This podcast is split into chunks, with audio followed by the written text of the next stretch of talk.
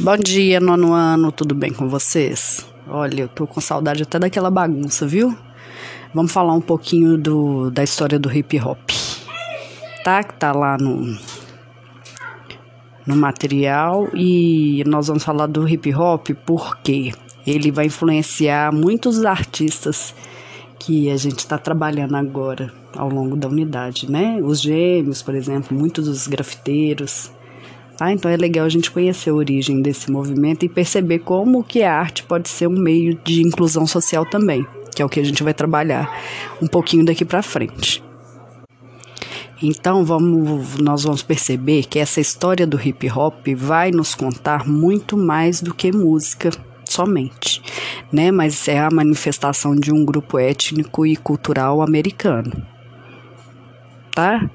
É aí que o hip hop é bom de se escutar, né? Pelas batidas fortes e tal, não é novidade, um monte de gente já sabe. Mas a gente às vezes não sabe a história por trás, né? Então, assim como a grande maioria dos ritmos nascidos na América, ele possui a influência de subúrbios e está relacionado a uma crítica social. Né? Então é interessante, é bonito, né? é único. O, esse movimento cultural do hip hop vai carregar algumas singularidades é, impressionantes ao longo do tempo. Né? Então, quando ele surgiu lá no Bronx, em Nova York, ele não demorou muito para ser reconhecido mundialmente como uma febre, principalmente entre os jovens. Esse vídeo que eu anexei aí na atividade vai explicar muito, de uma maneira muito legal e o, o cara que, que tá apresentando, não é, perdi o nome dele, tá, gente?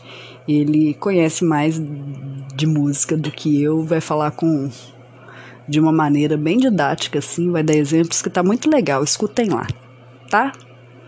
Mas a, a essa história do hip hop é, um, é muito interessante, né? Uma das mais interessantes entre esses movimentos musicais, assim. E, a, e, e acontece isso porque o palco principal é a América.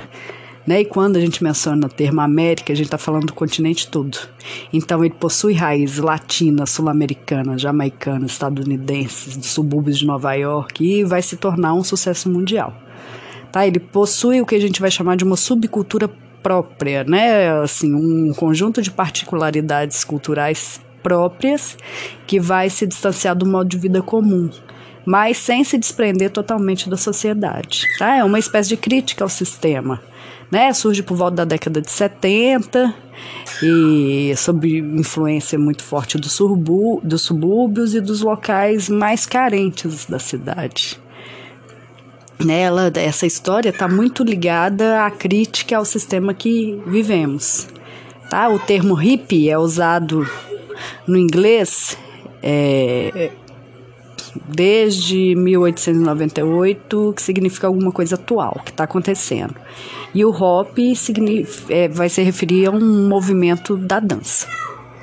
Então, gente, vocês vão assistir o vídeo, que ele tem uma explicação que é melhor do que qualquer uma que eu vou poder dar para vocês aqui, tá? E depois me, me contarem, assim. É vou, só lembrar aqui que lá no vídeo vai falar dos, dos pilares do, do hip hop, né? Que eu podia falar assim, né? Que ele, ele tem seis pilares que formam o som e a história do hip hop, que é o rap, né? Que eu acho que todo mundo aí conhece, o disc jockey, o break dance, o grafite, o beatbox, o MC, né? Então, esses seis pilares é, vão mostrar para gente que o, que o hip hop é mais do que música só. Né? Então, apesar dele ser expressado principalmente pela música, a história do movimento vai nos mostrar que a manifestação cultural está ligada principalmente à arte. Né? Então, é uma forma de expressar opiniões, sejam elas ligadas ao descontentamento, à aprovação social, mas não é só uma música. Né? Então, assistam lá o ao vídeo que está muito bacana. E descansem agora no recesso nessa semana. Voltem recarregados e saudáveis, ok? Um beijo grande para vocês e até breve.